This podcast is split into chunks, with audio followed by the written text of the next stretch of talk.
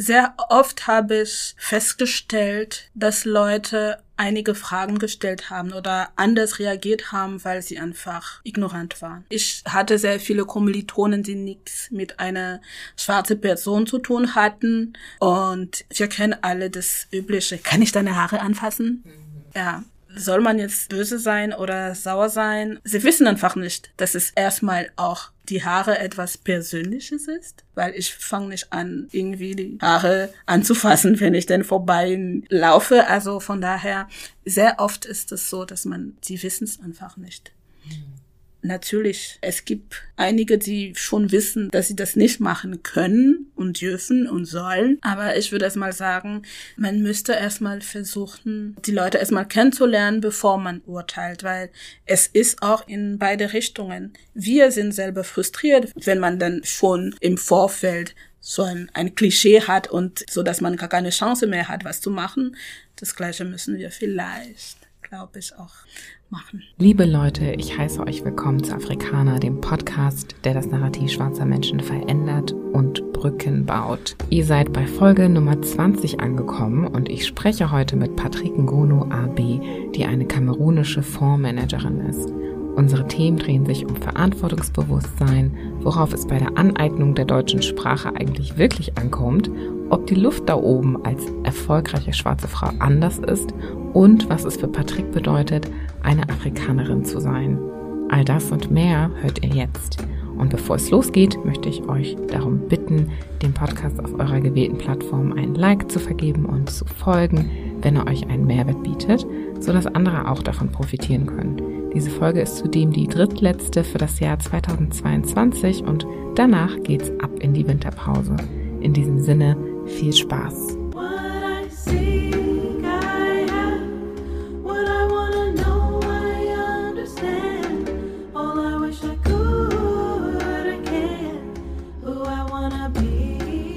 Herzlich willkommen, liebe Patrick. Hallo Julie, vielen Dank für die Einladung. Ja, danke, dass du hier bist. Ich freue mich sehr, mit dir zu sprechen heute. Bevor es losgeht, kannst du dich einmal kurz vorstellen und Hallo sagen zu unseren Zuhörenden. Also hallo zusammen, ich bin Patrick Ngono AB.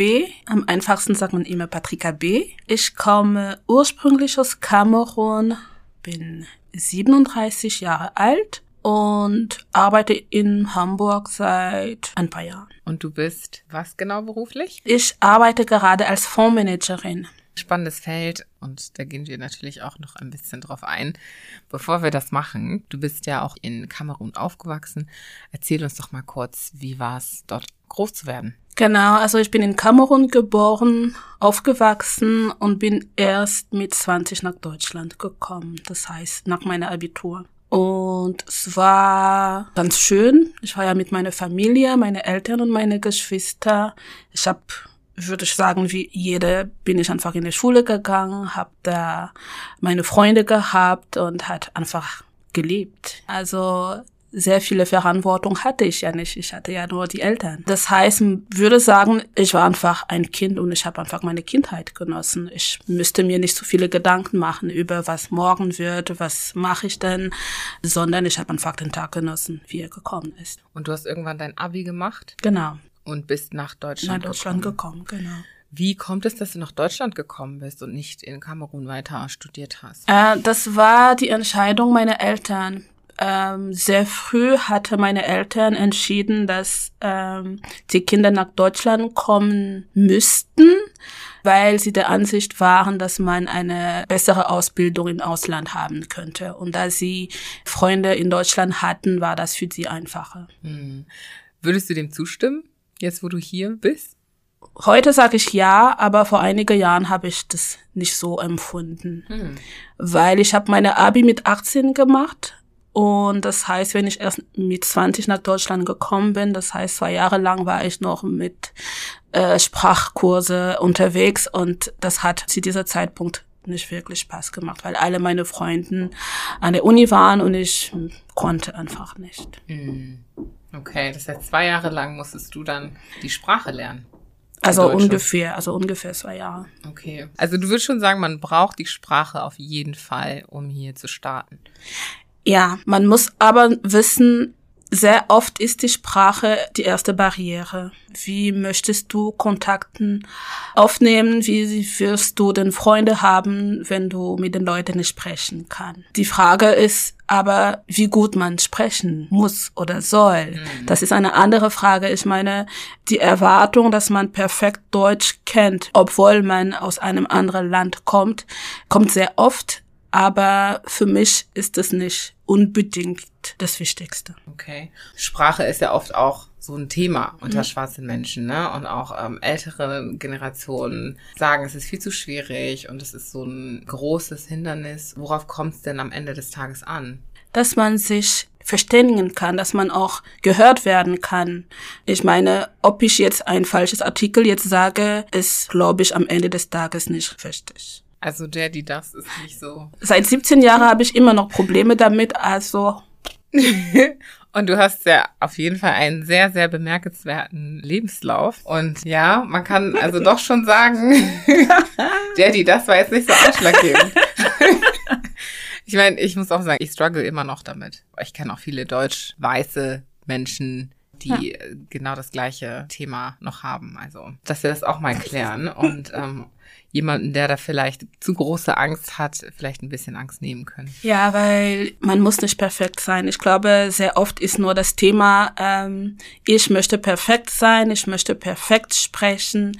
Klar, man muss sich Mühe geben. Ne? Klar, es geht darum, dass man auch sprechen kann, weil wenn man in einer großen Runde ist oder nicht mal eine große Runde, wenn man was Wichtiges zu sagen hat, ist es auch wichtig, dass man auch die richtigen Wörter nutzt. Und mhm. wird man auch nicht verstanden. Mhm.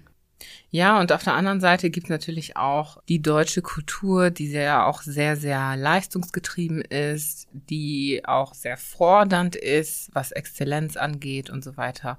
Und man bekommt dann ja auch erst recht als ausländische Person oft mitgegeben mhm. und oft auch unterschwellig, dass man anders spricht, ja, dass man schlechter spricht, dass man nicht gebildet spricht und so. Wie gehst du damit um? Hast du solche Erfahrungen auch gemacht? Wie ist es bei dir? Also es kam schon mal vor, na, dass man mich für eine gewisse Position oder für eine gewisse Aufgabe rausgenommen hat, beziehungsweise es gab ja Aufgaben, die einfach nicht für mich waren, weil sie gemeint hatten, wenn ich dann ein paar Fälle in einen Bericht schreibe, es war für sie einfach zu viel. Das heißt, es gab Themen, wo ich einfach nicht mitwirken konnte oder sollte. Wegen Sprache. Der Fehler in der Sprache. Genau, okay. wegen der Fehler in der mhm. Sprache. Also es kann jemand hart treffen, aber bei mir war das so, ich dachte, okay, ich muss auch nicht alles können. Mhm. Ich meine, einiges kann ich schon machen. Und ich meine, am Ende des Tages, viele werden nur äh, sehen, welche Fehler man gemacht hat und nicht den Rest.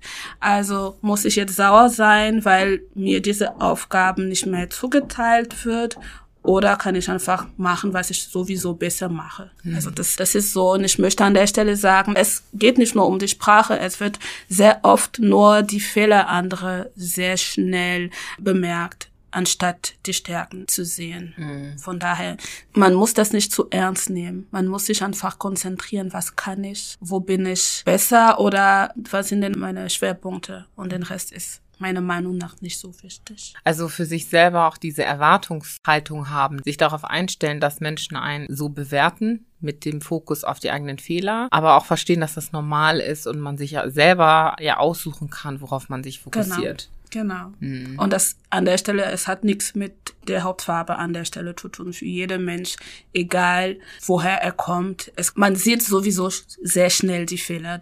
Ne? Mhm. Das heißt, bis man erstmal geguckt hat, dass die Person, ich nehme einfach mein Beispiel. Ich hatte es wahrscheinlich in diesem Bericht ein paar Fehler, aber wahrscheinlich alle Zahlen waren richtig. Ich meine, was war denn das Wichtigste am Ende des Tages? Mhm. Die Sprache oder die Zahlen, ja. Ja. Also ich nehme davon mit, die Welt an sich, in der wir leben, ist einfach auch so gestrickt, ja. ne? dass die Menschen sehr oft das Negative verherrlichen. Genau. Und wenn man mit diesem Verständnis durchs Leben geht, dann weiß man, ach, so wie bei dir, ich muss nicht alles können. Das heißt, das, was sie schlecht finden, ja, vielleicht kann ich es auch nicht so gut, aber das ist ja auch okay. Ja, und ich meine, wenn man diese Fälle nicht erkennt, wie soll man sich weiterentwickeln? Mhm. Stark. Du bist also nach Deutschland, hast die Sprache gelernt, nicht auf die Naysayers gehört in der, in dem Prozess, bist dann deinen Weg ins Studium gegangen. Genau. Du hast Mathematik studiert. Mhm. Ein Phänomen, wenn ich das so sagen kann. Also ich muss auch sagen, ich war als Kind super gut in Mathe, bis ich irgendwann in die siebte Klasse kam. Und dann hat sich das irgendwie geändert. Und ja, ich weiß nicht, ob es daran lag, dass wir dann in eine All-White-Gegend umgezogen sind. Und ich habe die Schule gewechselt in eine Schule, in der es nur weiße Menschen gab und mich das irgendwie beeinflusst hat. Aber es ist ja doch an einen herangetragen worden, dass Mathe irgendwie was super Schwieriges ist, was super Komplexes und irgendwie waren immer die Jungs super gut und so vereinzelt super schlaue Mädels. Aber das war immer so eine Besonderheit, wenn jemand richtig gut in Mathe war. Und äh, es recht eine schwarze Person, eine schwarze Frau. Von daher, wie kommt es, dass du Mathe studiert hast? Was findest du daran toll? Und wie war dein Weg auch in diesem Studium allgemein? Also ich wusste schon als Teenie, dass ich dann Mathe studieren wollte. Na, ich habe es immer geliebt und ich mache einfach mit Zahlen irgendwas machen. Das war ja, das macht mir einfach Spaß. Und ich habe auch sehr früh angefangen, Nachhilfe in der Schule zu geben. Und klar, ich habe normale Nachhilfe gegeben. so, das ist einfach klar für mich. Da hatte ich meinen Spaß, das konnte ich immer machen, so dass es klar war, als ich nach Deutschland kam. Das erste, was ich gesucht habe, als an der Uni war, Mathematik zu studieren. Ich wusste noch nicht ganz, okay, möchte ich einfach jetzt pure Mathe, nur Mathe machen? Dann dachte ich, mh, hm, vielleicht nicht. Alternative war ja Wirtschaftsmathe oder Technomathe, glaube ich. Das ist was genau? Das wäre dann, also man hatte die drei Möglichkeiten, entweder nur Mathematik Mathematik zu studieren oder Wirtschaftsmathematik. Wirtschaftsmathematik, da hat man gefühlt 15 Prozent Wirtschaft mit in dem Studium. Das mhm. heißt, man hatte da auch die Grundlage, was BWL ist, diese ganze Volkswirtschaftslehre und mhm. so weiter hat man noch im Studium. Und bei Technomathe war das eher, glaube ich, Physik oder so, was man auch da als Schwerpunkt hat. Genau, also das war ja nicht unbedingt mein Ding, deswegen hatte ich mich eigentlich nur für Wirtschaftsmathe entschieden mhm. am Ende. Das war ja an der TU in Berlin. Und ich muss sagen, ich hatte eine schöne Zeit. Also ich habe zumindest studiert, was ich studieren wollte. Du blickst zurück und denkst dir, das war die richtige Entscheidung. Ja, also ich kann es auch immer noch heute sagen, ich kann nicht anderes. Also damals, ich hätte nichts anderes studieren. Jemand, der dir gerade irgendwie zuhört, dem das überhaupt nicht gefällt oder dem das früher nicht so schmackhaft gemacht worden ist, die vielleicht ein kleines Mathe-Trauma haben, wer weiß, was kannst du dem da mitgeben, um da vielleicht anders über Mathe zu denken? Also, Mathe muss man lieben. Ich glaube, das geht auch für alles, was man studieren will, weil irgendwann wiederholst du das Gleiche und irgendwann hast du dann keine Lust mehr, egal welcher Fach das ist. Aber wenn du das liebst, dann möchtest du immer diese extra Meile machen und sagen, okay, das habe ich gerne, ich versuche dann trotzdem weiterzukommen. Also ich finde Mathe nicht schwierig, weil das Besondere in Mathematik ist, dass man nicht auswendig lernen muss. Es gibt für alles eine Logik und du musst nur diese Logik kennen und dann kommt einfach den Rest. Ja, witzig. Das ist genau das Gegenteil von dem, was man auch in der Schule oft lernt, ne? Einfach auswendig lernen, damit du diese Tests schreibst und mit guter Note davonkommst. Aber du sagst, nein, die Logik dahinter verstehen. Genau, und das ist hier in Deutschland auch, das war total lustig. Also in Kamerun hat man bei in, der, in diesem Lehrgang eine andere Logik bei manche äh, mathematische Probleme. Das heißt, wir haben dort eine andere Logik. In Deutschland wird es anders gerechnet oder da ist einfach anders. Am Ende hat man zwar ein, das gleiche Ergebnis, aber die Logik ist nicht gleich. Und sehr oft in Deutschland wird gesagt, wenn du die Logik nicht verwendet hast, egal ob du den, den, die richtige Antwort am Ende hast, dann hast du dann keinen Punkt. Und das war immer ein Streit. Für dich im Innern, meinst du? Nee, für, ah, nee, also weil, stell dir vor, am Ende müsste dann rauskommen, x gleich 10. Mhm. Aber zum Beispiel, wie ich es gelernt habe in Kamerun, man müsste dafür zehn Schritte machen. Und in Deutschland müsste man fünf Schritte machen um zu diesem Ergebnis zu kommen. Mhm. Und woran lag das? Na, weil einfach eine andere Logik. Man hat einfach Zwischenschritte in der Berechnung eingeführt. Verstehe. Und für dich macht das einen Unterschied? Nein, es macht gar keinen Unterschied. Am Anfang war das ein bisschen schwer zu verstehen, weil man ist einfach konzentriert und sagt, mein Ergebnis ist richtig. Also ich verstehe erstmal nicht, warum das jetzt anders bewertet werden soll. Aber wenn man hier studiert, dann muss man auch die Methode von hier verwenden. Mhm. Von daher. Scheint ja vereinfacht zu sein. Eine Methode ja. zu sein, die vereinfachter ja, ist. Ne? Definitiv. Ne? Du liebst also Mathe. Mathe muss man lieben, sagst ja. du. Ja.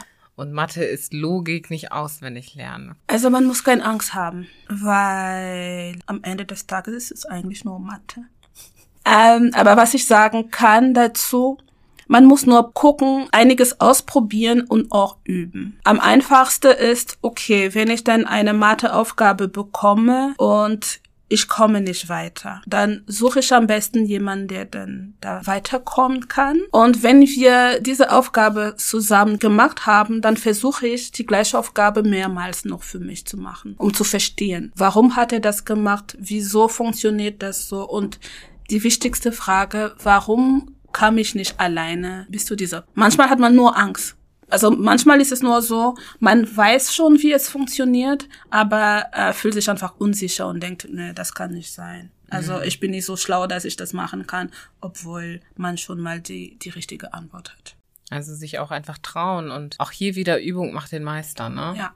Ja, so wie du schon gesagt hast, in allen anderen Fächern ist es genau das gleiche Prinzip. Einfach mal, einfach üben. Ja. Einfach ausprobieren. Genau.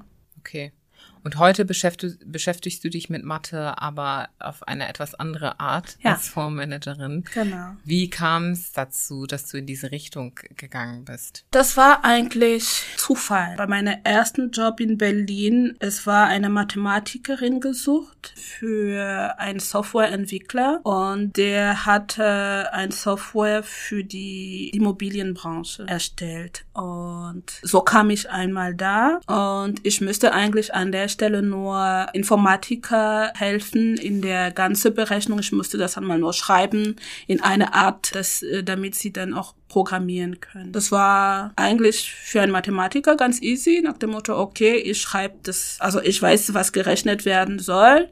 Äh, ich schreibe das in Pseudocode und gebe es einfach weiter. Das ging äh, ein paar Monate und dann hieß es, okay, ich kann auch versuchen, selber zu programmieren, aber ich müsste dann nur die Oberfläche programmieren. Das heißt, nichts Schwieriges oder mhm. beziehungsweise Informatik hatte ich zwar an der Uni, aber nicht um irgendwelche Software zu programmieren in der, an der Stelle. Dann habe ich dann angefangen zu programmieren. Das sind zwar auch kleine Aufgaben, aber was mich dazu geführt hat, dann mich mehr um Immobilien zu kümmern, war, dass ich auch für einige Kunden zuständig war. Das heißt, ich habe ein paar Kunden betreut, die diese Software im Haus verwendet haben und sehr oft hatten sie einmal Fragen zu dem Ergebnis. Ich wusste, wie es gerechnet wurde, aber ich wusste nicht, wieso es gerechnet wurde. Und ich konnte auch nicht sagen, okay, wenn ich dieses Antwort habe, ist das jetzt wirtschaftlich gut? Ist das denn jetzt schlecht? Und deswegen dachte ich, okay, es wäre besser, wenn ich ein bisschen mehr weiß über Immobilien, um zumindest die Kunden besser betreuen zu können. Und dann habe ich ein Jahr, nachdem ich angefangen habe, erstmal geguckt, was ich denn machen konnte und wie man das sehr oft sagt, Mathematiker denken ein bisschen zu viel, anstatt irgendwie ein Seminar zu besuchen oder so. Nee, dann habe ich mich wieder an der Uni angeschrieben und habe dann äh, zwei Jahre lang jetzt ein Master in Real Estate Management gemacht. Okay, wow. Also erst angefangen zu programmieren, damit du da auch besser verstehen kannst und mitmachen kannst mit deinen Kollegen und den Kunden und dann Immobilienmanagement mhm. studiert. Wow. Das ist echt vorbildlich. Also ich finde das mega. Genau wie du gesagt hast, ich kann nicht alles. Ich muss nicht alles können, aber das, was du lernen kannst, das, was du können kannst, das ähm, eignest du dir halt auch an. Ja. Also ich nehme mir immer wieder ähm, die Zeit und ich nutze einfach die Möglichkeiten, weil ich meine, ähm, man kann man kann eigentlich alles machen, was man will. Die Frage ist nur, möchte ich das machen? Und ich möchte, auch wenn ich an irgendwo arbeite oder egal was ich mache, ich möchte das auch gut machen. Mhm. Das heißt, es war für mich schon peinlich, wenn ein Kunde gefragt hat, warum ähm, eine Bewertungsmethode ein Ergebnis gegeben hat und ich wusste nicht mal, was damit gemeint war. Mhm. Ne?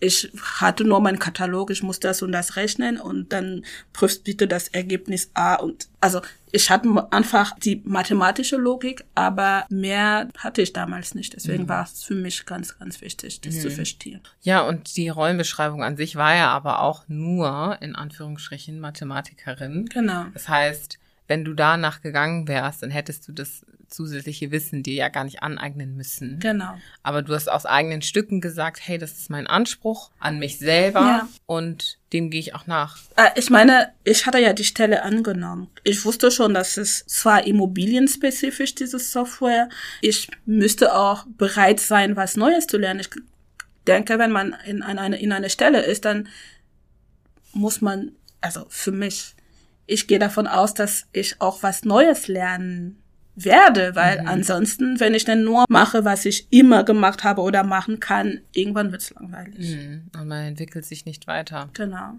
Du hast also dann in Immobilienmanagement studiert, dich weiterentwickelt und bist jetzt im Bereich Fondsmanagement. Fondsmanagement. Genau. Und was genau machst du da? Also es hört sich nur kompliziert an. ein Fondsmanager ist ein Vermögensverwalter aber für ein Investmentgesellschaften. Man kann Fondsmanager in verschiedene Bereiche sein. Mhm. Also ich bin jetzt Fondsmanager in der, in der Bereich Real Estate, also Immobilien. Man kann Fondsmanager sein für erneuerbare Energie oder ähm, je nachdem, es ist die Assetklasse ist an der Stelle äh, egal. Mhm. Ich versuche mit meinen Kollegen Geld von Anleger in Produkten, jetzt in Real Estate Produkten einzubringen und wir gucken, dass das auch gemäß einer bestimmte Anlagestrategie gut platziert wird, beziehungsweise dass die Anlagestrategie und die Anlagebedingungen auch erfüllt sind am Ende des Tages. Das heißt, ihr versucht Gelder für Immobilien, also vielleicht ein Wohnhaus zu suchen, einzuholen, um das in diese Objekte zu genau, investieren. Genau. Okay. Das heißt, wir fangen an mit den Produkten, damit Leute investieren, dann müssen sie schon sehen, was, was überhaupt es gibt. Genau. Ja. Na, am Anfang kann sein, dass man nur eine Simulation macht, nach dem Motto, wir könnten diese Fonds auflegen mit so viel und viel mit so mhm. viele Objekten. Das würde bedeuten eine Rendite von zwei bis vier Prozent jährlich für eine bestimmte Laufzeit. Und wenn man das hat, natürlich, es gibt das ganze juristische und alles drum und dran muss noch gemacht werden. Und das kann man dann an Anleger, an Investor einmal vorstellen und er würde dann für sich entscheiden, ob er in diesem Projekt, also großes Projekt einsteigen möchte mhm. oder nicht. Wie groß kann man sich das vorstellen? Oh, je nachdem, äh, welche Strategie im Haus ist, man hat Projekte, also hat Fondsvolumen zwischen 50 Millionen Millionen bis 500 Millionen. Okay, wow. Hier schon sehr, sehr große Summen. Ja. Ich denke halt immer, wenn ich solche Gespräche führe, an die jungen schwarzen Menschen, die dazuhören mhm. und eine schwarze Person in so einer Position noch nicht gesehen haben und ja. sich dann vorstellen können, endlich, wie das wirklich aussieht. Und deine Rolle speziell jetzt, was genau ist deine Verantwortung in diesem gesamten Projekt zum Beispiel? Je nachdem, wann das Projekt angefangen hat. Ich bin jetzt seit drei Monate bei der MPC, das heißt, die Fonds, die schon aufgelegt sind, ich war ja nicht am Anfang da, das heißt, ich kann mhm. nur, was schon da ist, betreuen und was dann danach kommt, mhm. betreuen. Das heißt, gerade bin ich dann für das ganze Reporting, was an die Investoren rausgeht, zuständig. Also die meisten Immobilien werden nach und nach gekauft. Das heißt, man kann von vornherein äh, nicht alle Immobilien oder alle Objekte einmal kaufen. Das heißt, ich begleite die ganze Transaktion mit den Kollegen aus dem Transaktionabteilung, damit ich natürlich die Richtlinie von den Fonds, dass ich prüfe, dass die eingehalten werden. Bin auch für das ganze Reporting an Anleger zuständig, bin Ansprechpartnerin bei externen Dienstleister, Buchhaltung, Recht, also Anwälte, je nachdem, ähm, was da auf mich zukommt. Also du bist im Prinzip so ein bisschen Projektmanagerin auch? Das würde ich nicht so sehen. Also ich, wenn man sagt Projektmanager, dann denkt man an eine zu große Breite. Mhm. Na, man muss ja gucken, bei Immobilien, da hat man verschiedene Ebenen. Ich glaube, mhm. das vielleicht, ist vielleicht einfacher. Also man hat, erste Ebene ist dann deine Ebene, wo deine Immobilie sich befindet. Und da brauchst du ganz normal deinen Property Manager oder deine Haus Hausverwaltung, die sich dann um ganze Reparaturen und die Mieter kümmert und das ist Ebene Nummer eins. Das ist eine erste Ebene. Danach hast du Ebene Nummer zwei, das ist sogenannte Asset Manager und sie kümmern sich um die übergeordnete Themen, aber immer noch, was die Immobilien angeht. Das heißt, okay. die sind diejenigen, die dann mit dem Hausverwalter, diese Property Manager zusammenarbeitet, die dann die Vorgabe gibt, die dann nach Möglichkeit Freigaben gibt, wenn Reparaturen oder neue Mieter kommen. Und dann kommt die dritte Ebene, das ist Fondsmanagement, weil wir dann nicht nur eine Immobilie betreuen, sondern mehrere Immobilien. Man kann eine Breite von Immobilien haben. Das heißt, je nachdem, wie diese Fonds oder Portfolio aufgelegt ist, kann man mehrere Immobilien in einer Stadt, in einem Land, in verschiedene Länder, in verschiedene Kontinenten und man muss den Überblick immer haben. Das heißt, du hast so ein bisschen Vogelperspektive auf Genau, und ich, und ich bin nicht unbedingt bis zur kleinsten Ebene Immobilien, sondern die ganze Gesellschaft, die da auch sind, sind eher meine Schwerpunkte als was auf Immobilie selber äh, passiert. Mhm, Weil okay. dafür habe ich dann meinen Asset Manager und er hat dann der Property Manager, okay. so dass ich dann, klar, wenn ich Informationen brauche, werden sie bis nach oben gereicht, aber mein Schwerpunkt ist dann nicht die Immobilie selber, sondern das Konstrukt. Mhm. Viel Verantwortung hast du, einen guten Überblick musst du behalten ne? ja. für die ganzen Prozesse genau. und Objekte, die da verwaltet werden. Ja. Ich spreche ja jetzt immer mal wieder in diesem Podcast mit erfolgreichen schwarzen Menschen. Und die Frage, die ich mir auch so ein bisschen stelle, ist, ist die Luft da oben anders als erfolgreicher oder ist es anders? Und ich meine hier konkret, diese Wahrnehmung als schwarzer Mensch, schwarze Frau in so einer Position. Wie nimmst du das wahr für dich? Spielt es eine Rolle in der Art und Weise, wie du dich selber auch siehst? Und wie du selbst auch Rassismus potenziell erfährst im Alltag oder im Beruf? Ich glaube, die erste Frage ist zu definieren, was ist überhaupt als erfolgreiche schwarze Frau zu benennen. Mhm. Wie würdest du das beantworten? Ich, ich glaube, ich habe da keine Antwort, weil ich sehe mich nicht als erfolgsreiche, sondern als ganz normale schwarze Frau. Mhm. Nicht mehr, nicht weniger.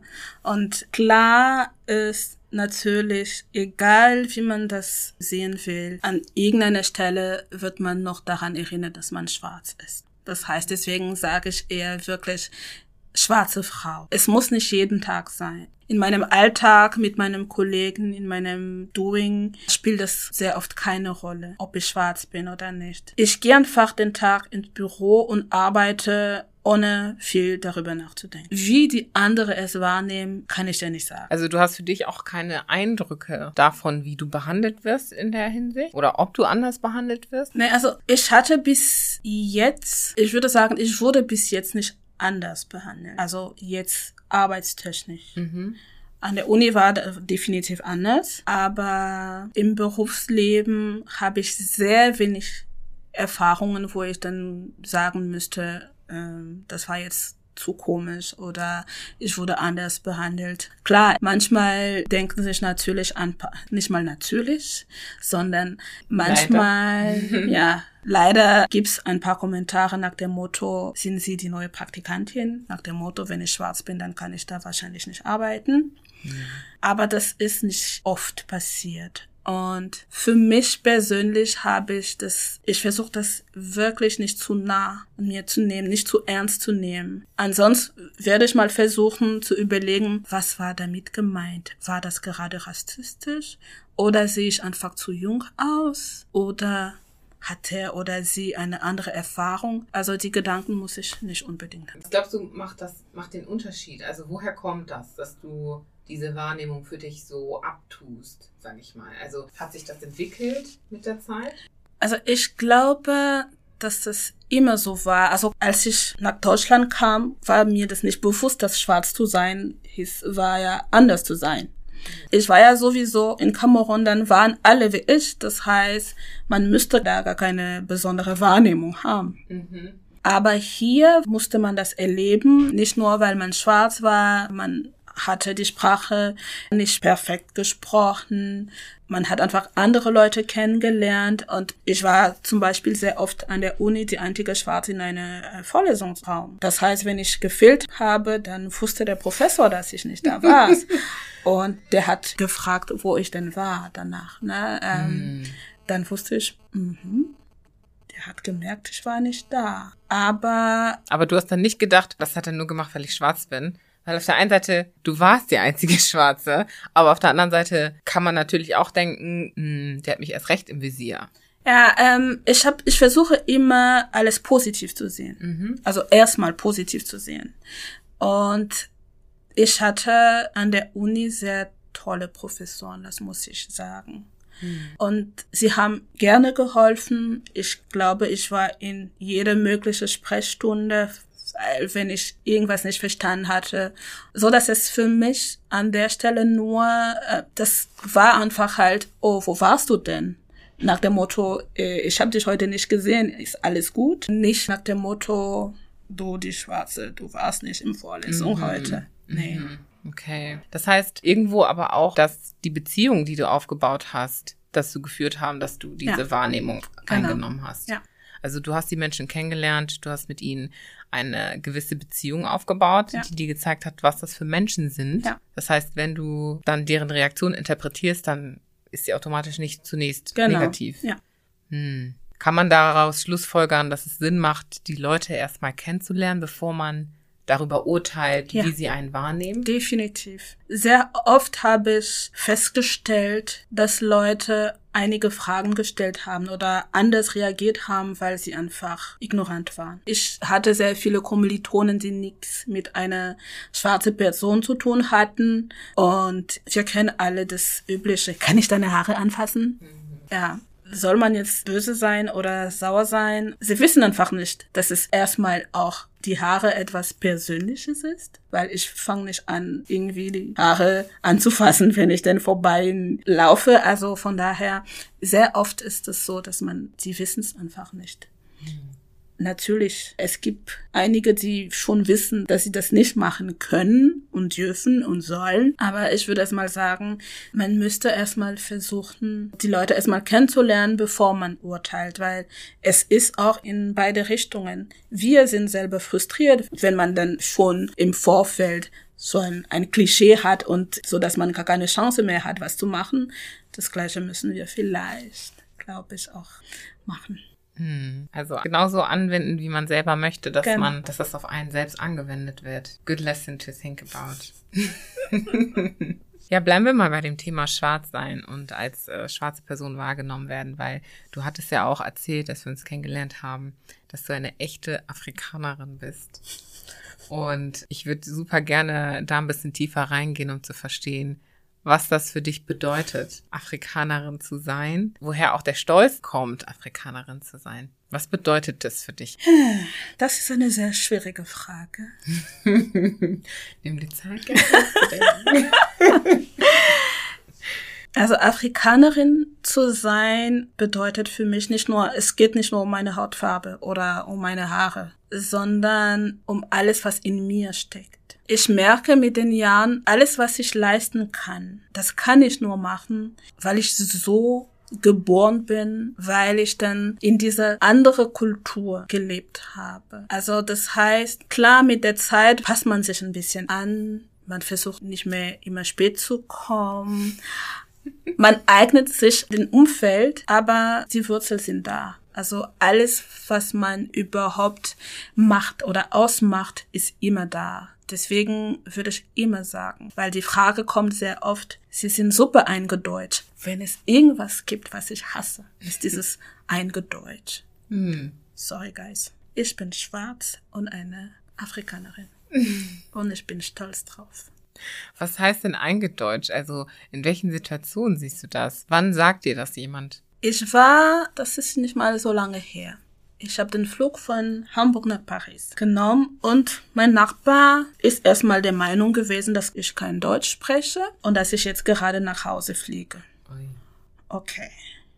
Dann er hat erstmal versucht, auf Englisch mit mir zu sprechen. Ich dachte, hm, Okay. Nee, wir können gerne auf Deutsch sprechen. Wie kann ich helfen? Und dann haben wir angefangen zu sprechen. Aber die erste Frage war, äh, fliegen Sie jetzt zurück zu Ihrer Familie?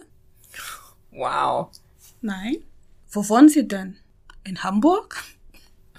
Sie sprechen perfekt Deutsch. Ich denke, na, es ist jetzt soweit. Und dann kam direkt danach, Sie sind aber super eingedeutscht. Oh, wow. Und das sind die Situationen, wo ich dann denke, was ist jetzt gerade gemeint? Passe ich zu der, eher zu der deutschen Gesellschaft jetzt, weil ich jetzt Deutsch spreche und hier in einem Flugzeug sitze und nicht woanders? Was ist denn genau gemeint? Hm. Und da es nie klar ist, dann hasse ich das einfach. Ja, weil, weil zu denken, ich habe keine Ahnung, warum es überhaupt gibt. Ich meine, wenn das eine weiße Französin an der Stelle wäre, dann wird das niemals eine Frage gewesen, ob sie jetzt eingedeutscht ist.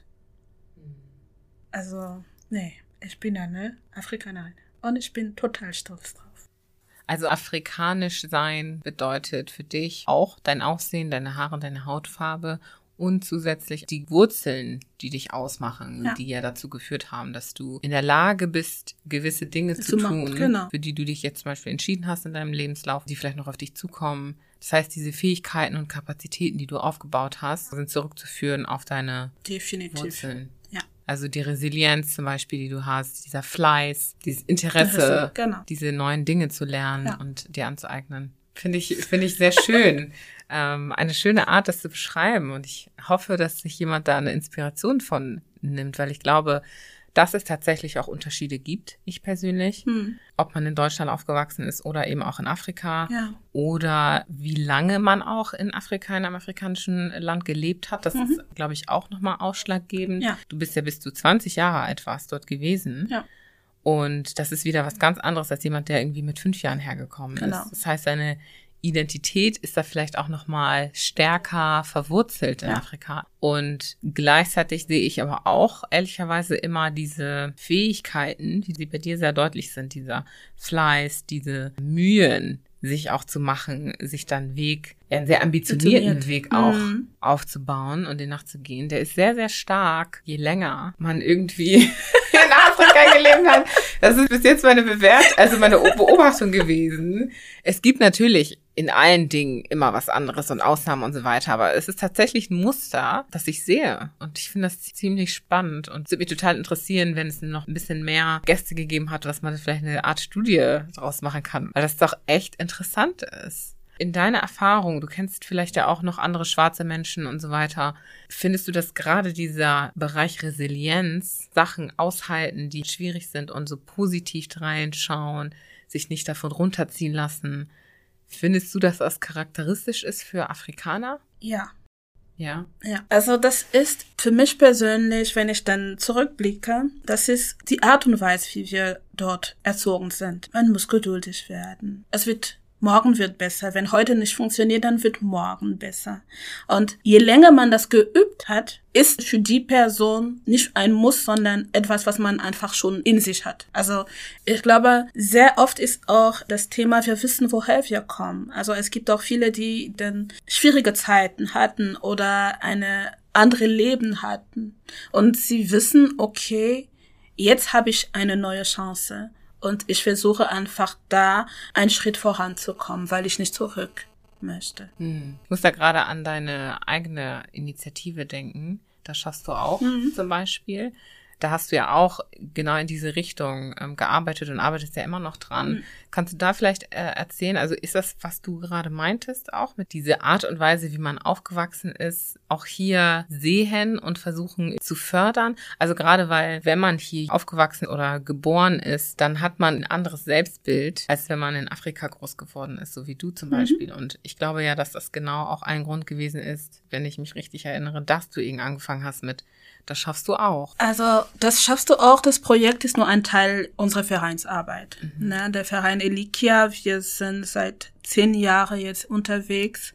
Die Idee damals war, Ganz einfach, wir wollten nur uns für eine bessere Welt einmal einsetzen. Nach dem Motto, wir können einfach die Nachbarin helfen. Also wir wollten eigentlich nichts Großes machen. Mhm. Das war einfach unsere Art, auch in der Gesellschaft mitzuwirken. Mit den Jahren haben wir unsere Erfahrungen gesammelt. Ne, wir waren damals noch im Studium alle, so dass wir auch nicht so viel Zeit hatten. Aber kurz vor Corona haben wir erstmal überlegt, wir waren ja schon alle mit dem Studium fertig und schon seit einigen Jahren im Berufsfeld. Dann haben wir erstmal gedacht, was können wir jetzt machen? Wir haben eigentlich jetzt ein bisschen mehr Zeit oder wir können jetzt etwas machen. Und das war für mich sofort klar. Als ich studiert habe an der TU Berlin, als wir angefangen haben, das Studium, es gab vier Afrikanerinnen und ich glaube, nach dem dritten Semester oder vierten war ich dann nur noch alleine. Hm. Das heißt, sehr oft war ich die einzige Schwarze im Raum. Und es gab auch Momente, wo ich dann auch gedacht habe,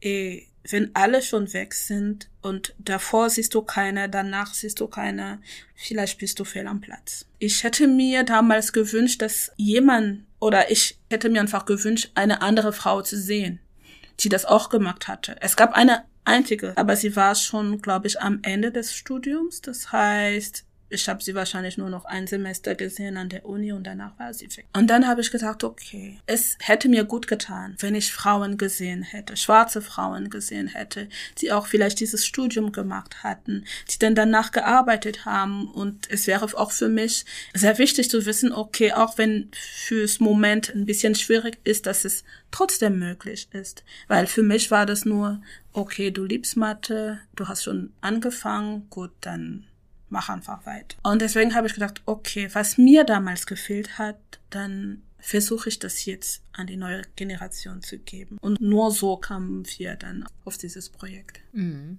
Und was sind so die Ziele? Also wir wollen als erstes, dass die Menschen wissen, dass die alles machen können. Ganz banal, als ich mich angeschrieben habe an der Uni, es war für viele ein großes Fragezeichen, weil die meisten haben sich für Informatik entschieden, für BWL entschieden. Man hat einfach gemacht, was die anderen gemacht haben, nach dem Motto, wenn ich dort Probleme habe, dann sind schon so viele da gewesen, dass sie werden mir einfach helfen und da werde ich weniger Probleme haben. Aber nicht jeder kann Informatik machen. Das ist nicht unbedingt jede Fähigkeit. Mhm am Ende nur aufgrund dieser Entscheidung bleibt man 10, 15 Jahre an der Uni.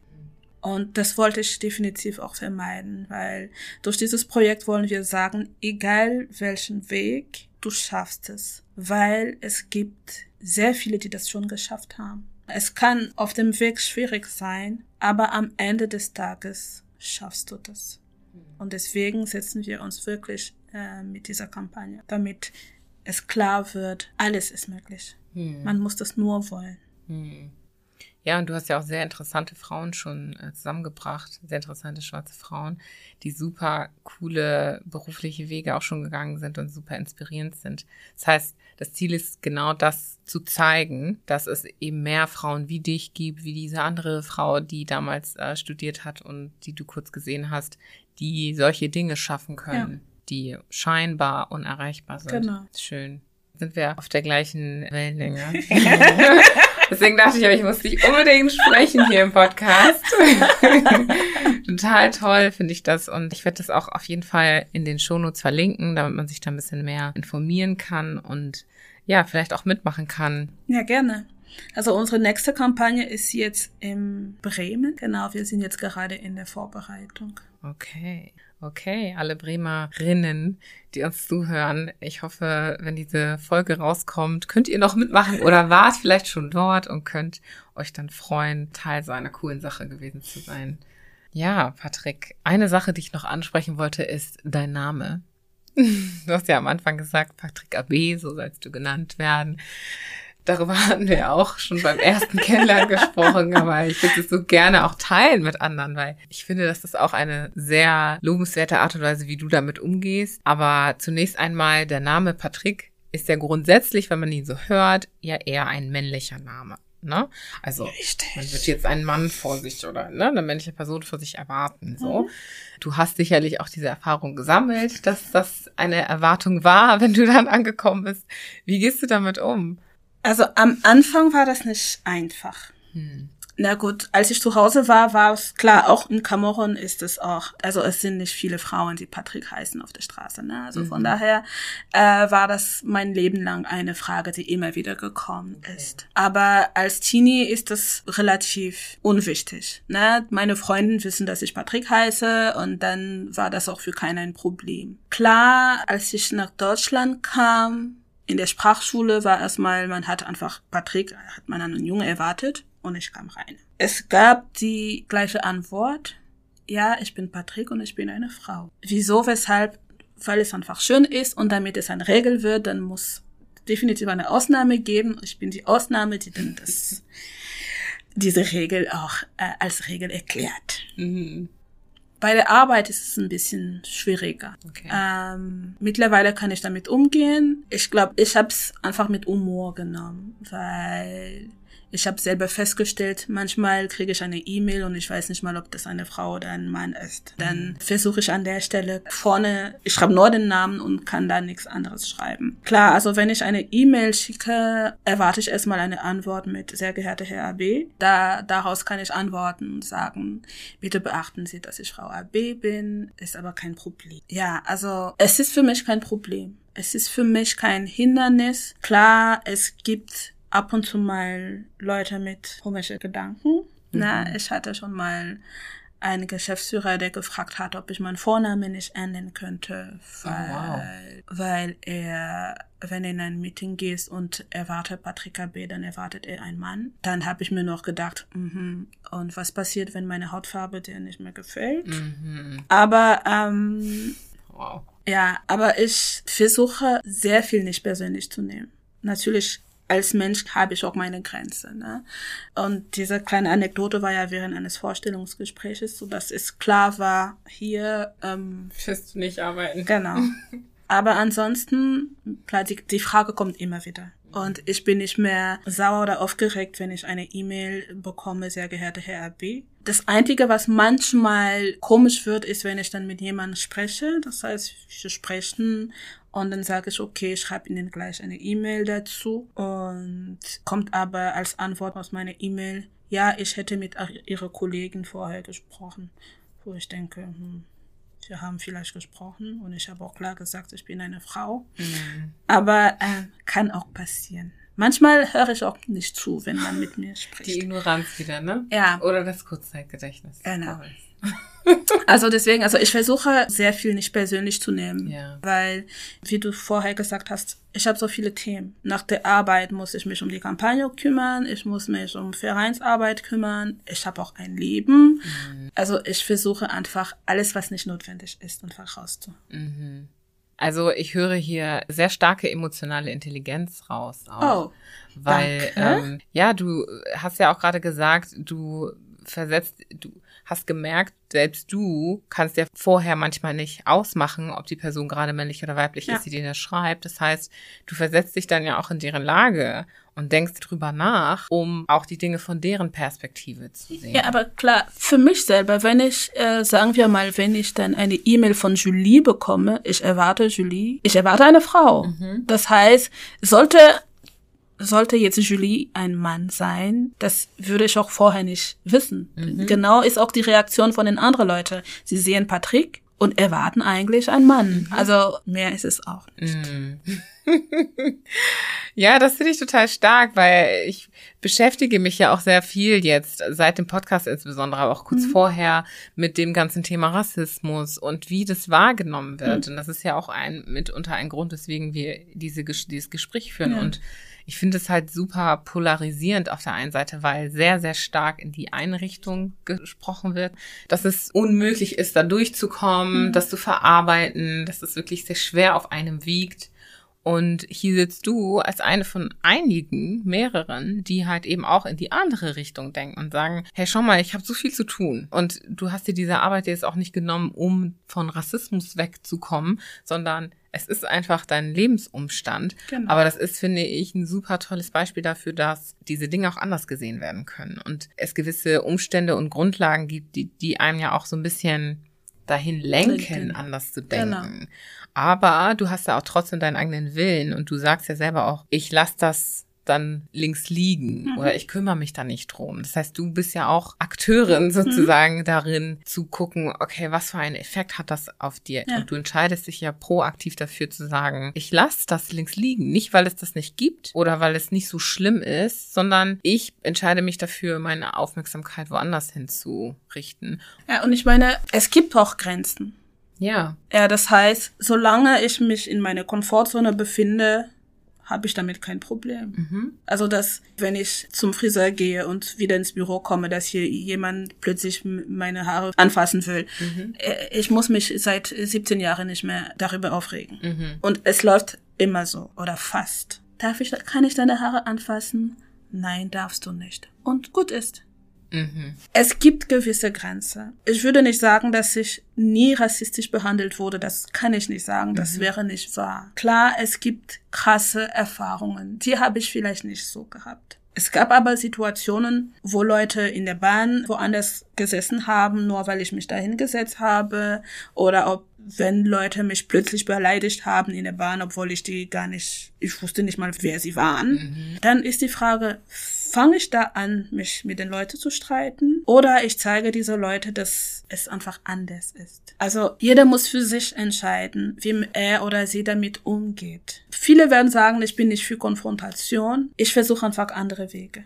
Mhm. Ich finde, das kann man so auch stehen lassen und dann kann jeder, der sich das anhört, für sich selbst einfach denken, okay, was ja. mache ich jetzt mit dieser Information?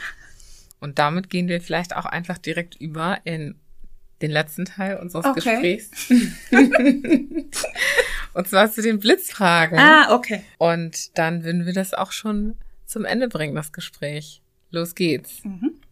Ausland oder Inland? Ausland. Schauspiel oder Täuschung? Schauspiel. Du oder sie? Du. Lernen oder lehren? Hm. Vor eine, also vor ein paar Monate hätte ich lernen gesagt, aber ich würde jetzt sagen lehren. Okay. Heute oder morgen? Eher morgen. Und zu guter Letzt. Afrikanerin oder Deutsche? Oh, Afrikanerin. Schon fast eine unnötige Frage, aber sie ist Teil der Kultur dieses Podcasts. Von daher, wie wir schon über Wurzeln sprechen, das ist eine sehr tiefe Wurzel. Ach, Patrick, danke schön für dieses tolle Gespräch. Na, ich danke. danke dir für die Einladung. Sehr, sehr gern. Ich habe ganz viel, ganz, ganz Tolles von dir gelernt und ich glaube, ich finde Mathe jetzt sehr viel cooler als vorher. Das freut mich. Ja, definitiv. Und ähm, werde einfach mal versuchen, von dieser Logikperspektive an alles, was mit Mathe zu tun hat, ranzugehen. Und mal gucken, was das für einen Effekt auf mir hat. Ja. Und wenn du Fragen hast? Ja, ich weiß, auf wen ich zugehen Genau. danke, danke, danke.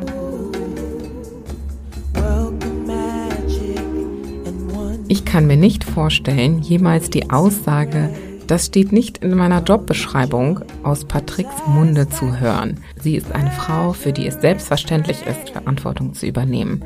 Sei es im Beruf oder auch im privaten Leben, in dem sie sich dazu entschied, mit ihrem Verein anderen Mädchen und jungen Frauen zu vermitteln. Egal, was du dir vornimmst, das schaffst du auch. Und das Schöne ist, sie bietet nicht nur anderen, sondern auch sich selbst dadurch einen Mehrwert. Patrick konzentriert sich auf ihre Stärken und erkannte früh, dass Sprache dazu da ist, sich zu verständigen, sich ausdrücken zu können und Gehör zu finden. Und um das zu erreichen, ist das Level der Perfektion eine Utopie. Liebe, was du tust, und du wirst nicht müde daran werden, weiter zu wachsen und zu lernen. Ich glaube, das kann man auch auf andere Lebensbereiche und sogar Beziehungen übertragen.